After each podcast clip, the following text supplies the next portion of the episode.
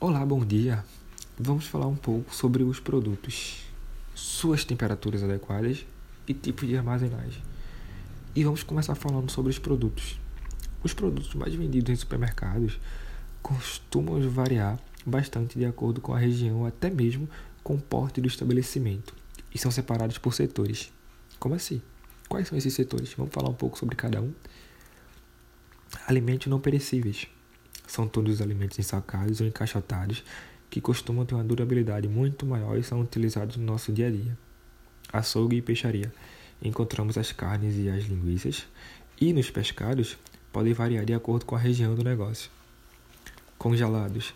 Vão desde um, de um petisco, um ingrediente para um lanche rápido, a um prato principal de um jantar frios.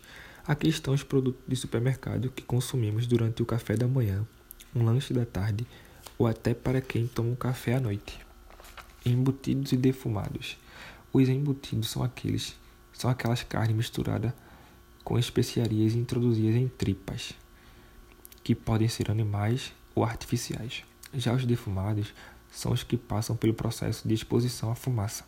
Mas e aí? Será que são só esses produtos? Só essas áreas? Eu acho que não, hein? É, e aí, Ana? Fala mais, mais sobre outros produtos pra gente. E o hortifruti, como funciona? Fala mais sobre outros.